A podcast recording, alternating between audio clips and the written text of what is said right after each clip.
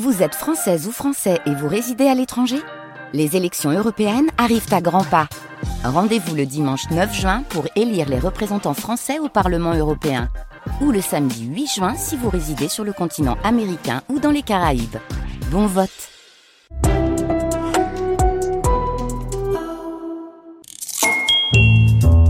Chers amis, bonjour tous les lundis se tient à Châteaumeillan pour les bovins un marché au bétail avec un système d'enchères électroniques. Quel nom donne-t-on à ce type de vente, à ce type de marché? On appelle ça un marché au cadran.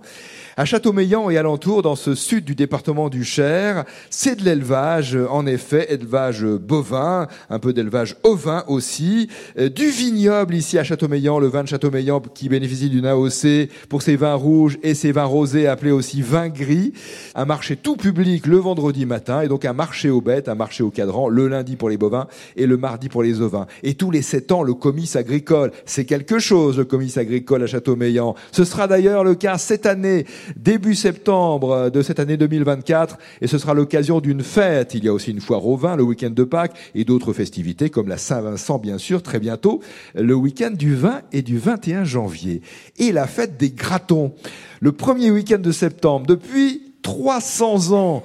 À l'origine, lors de cette procession, les enfants lançaient des gratons, c'est-à-dire le fruit piquant de la bardane qui s'accrochait aux vêtements. Et ces gratons ont été remplacés par des confettis qui n'abîment pas les tissus, parce que les, les gratons, pour s'en défaire après, ça abîmait vraiment, c'est vrai, les vêtements. Donc euh, pas de fête des gratons. Cependant, cette année, je le précise, pour cause de comice agricole, on ne peut pas être sur tous les fronts. On attendra l'année prochaine pour euh, se lancer des confettis et participer à cette fête des gratons. Beaucoup de choses dire donc, vous l'avez constaté cette semaine, à propos de Châteaumeillan, petite commune et grande histoire. Dernier jeu dans cette localité du Cher, en compagnie aujourd'hui de Jeanne Morand et de Christophe Deforge.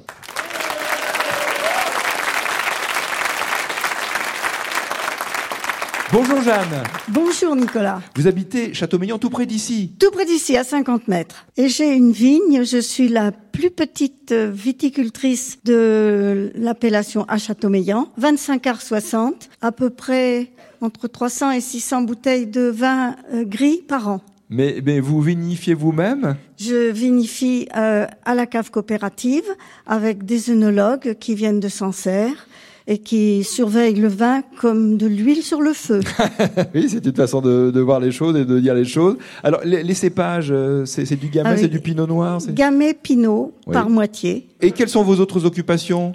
De temps à autre, je m'occupe d'organiser des expositions parce que mon père était un très grand sculpteur de la lignée de Rodin euh, et très ami avec Paul Belmondo. C'est vrai? Notamment, bien sûr, c'est vrai. Quel est le, le, nom de votre papa? Jean Carton. Jean Carton. Il y a une statue dans le parc de l'Élysée, une autre statue au Sénat.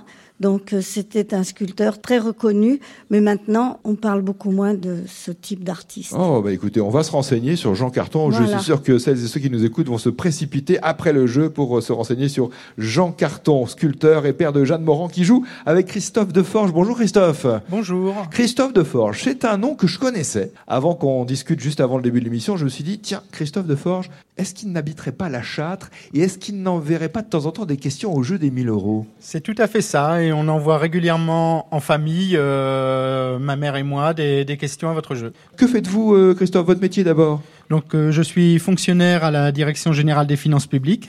Et les loisirs? Le jardinage, quand le temps s'y prête. Oui. Et également dans les, des balades dans les magnifiques paysages berrichons, cher à Georges Sand. C'est ça, oui, oui, c'est vrai que sa maison n'est pas très loin. Nohance n'est pas Voilà. très loin d'ici. Tout, à, tout Oui. à côté de la Châtre, oui. Voilà, donc des balades dans les bois. Dans les bois, dans la campagne. Oui. Et c'est le bois chaud aussi chez vous? C'est le bois chaud. Et c'est Sud. le- C'est le bois chaud sud, oui. Ouais. C'est l'est du bois chaud sud? Les présentations sont faites. Jeanne Morand, Christophe Deforge. Première question bleue du jour, de la part de Michel Jonquet qui habite Nîmes. Comment se nomme ce type de bail rural dans lequel un propriétaire, le bailleur donc, confie le soin de cultiver une terre en échange d'une partie de la récolte? Comment appelle-t-on? Le fermage? Ce n'est pas le fermage. En échange d'une partie de la récolte. Euh, oui. Le métayage? C'est le métayage, c'est Ah, ça, c'est la particularité du métayage. Oui, c'est le métayage. Le métayage.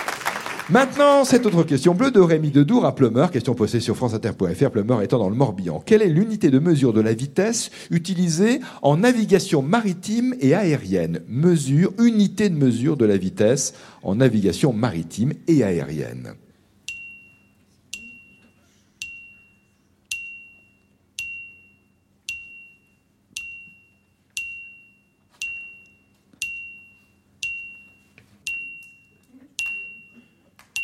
Le nœud C'est le nœud, l'unité de mesure.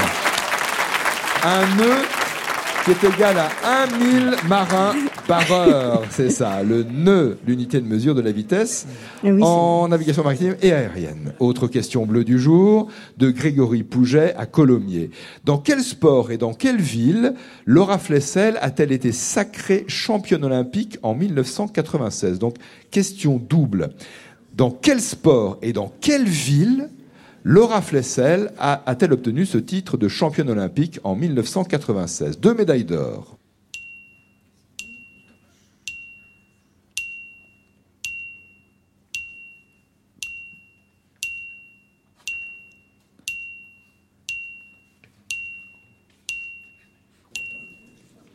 Donc le sport peut-être d'abord.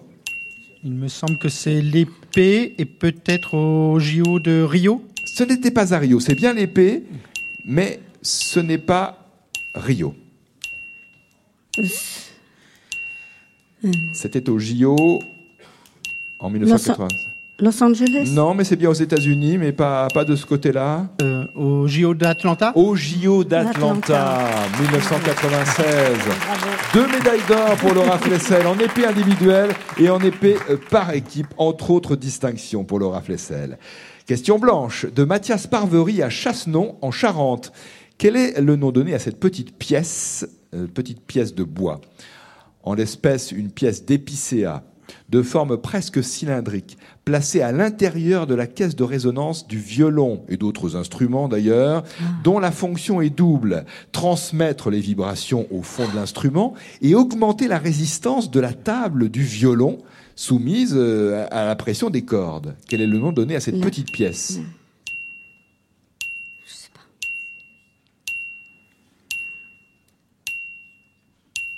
Jeanne cherche, ne trouve pas. Christophe Ce n'est pas Louis. Ce n'est pas Louis, non, ce n'est pas le nom donné. Alors Louis, c'est une ouverture, et là, c'est une petite pièce à l'intérieur de la caisse de résonance du violon. Une hanche? Ce n'est pas une hanche, non, Non. Le triangle? pas le triangle. C'est un joli nom en lutherie. Ça m'échappe, je reviens pas. Ne C'est mhm, du violon. L'esprit du violon. Ah L'âme. L'âme du violon, exactement, Jeanne. Ça vous est revenu. C'est pratique dans le jeu des 1000 euros dans la première partie d'avoir 30 secondes à sa disposition et de pouvoir proposer autant de réponses qu'on le veut. Autre question blanche, une question géographie d'Alexandre Le Mercier à Rennes. Question envoyée sur carte postale au jeu des 1000 euros, France Inter, 116 avenue du Président Kennedy, 75 220 Paris CEDEX 16. Quel fleuve traverse Porto au Portugal? Le Douro? Le Douro qui traverse Porto.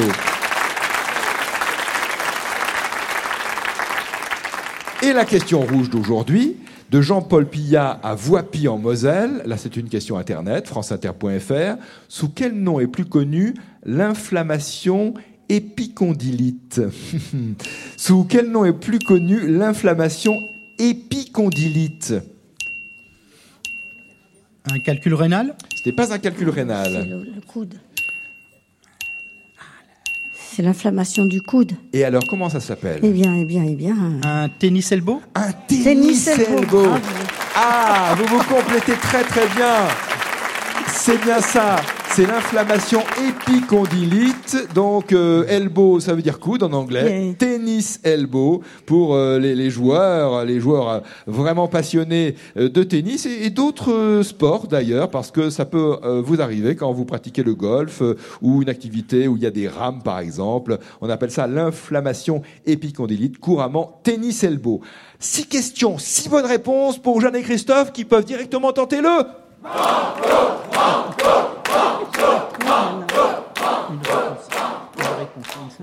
Oui, oui. Le banco. Le banco. D'accord, Vous le y allez. banco. Vous y allez Moi, je veux bien. Tirage au sort de cette question banco. Le jeu des 1000 euros. Nicolas Toufflet sur France Inter. Ludovic Bourdet habite Narbonne, dans l'Aude, naturellement. C'est à lui qu'on doit cette question. Question banco posée sous la forme d'une petite énigme, disons. Petit village proche de Pamplemousse, mon goût est traversé par la rivière Citron. Question Sur quelle île se trouve-t-on? Alors, je rappelle la question de Ludovic, posée de façon poétique. Vous l'avez peut-être compris, il y a dans cette phrase un certain nombre de localités qui sont citées. Petit village proche de Pamplemousse, mon goût est traversé par la rivière Citron. Sur quelle île sommes-nous?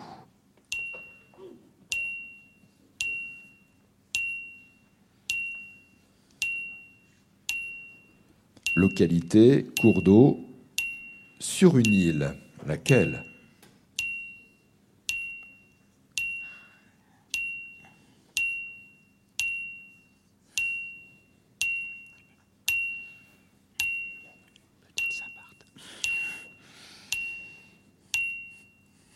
Ce n'est pas une île des Antilles.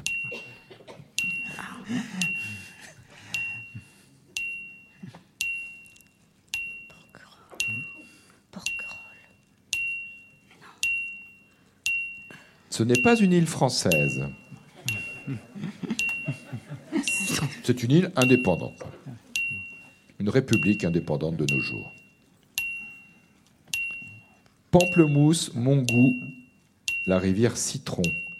Une réponse, on voyage, on tente. Je vais tenter Grenade. C'est l'île Maurice. C'est l'île Maurice. Des noms de euh, localités Pamplemousse, Mongou et donc la rivière Citron sur l'île Maurice dans l'océan Indien. Bien sûr, tout ça dans le nord de l'île. Ludovic Bourdet à Narbonne gagne pour cette question banco 45 euros. Jeanne Morand et Christophe Deforge pour vous. Le récepteur radio France Inter qui capte bien sûr la FM, mais aussi le numérique qui se déploie peu à peu sur le territoire, lentement mais sûrement, autrement dit le DAB+. Autre cadeau, c'est le livre, le conte, l'histoire d'Ayao Miyazaki, illustré euh, des aquarelles signées par lui-même sous le titre Le voyage de Shuna. C'est magnifique, ça se lit dans le sens d'un manga et c'est une coédition France Inter Sarbacane. Très bonne fin de semaine à vous toutes et à vous tous. À demain à la télévision, vous serez là bien sûr sur France 3 à 17h25 pour le jeu des 1000 euros version télévisée et sinon à la radio sur France Inter. À lundi, si le cœur vous en dit.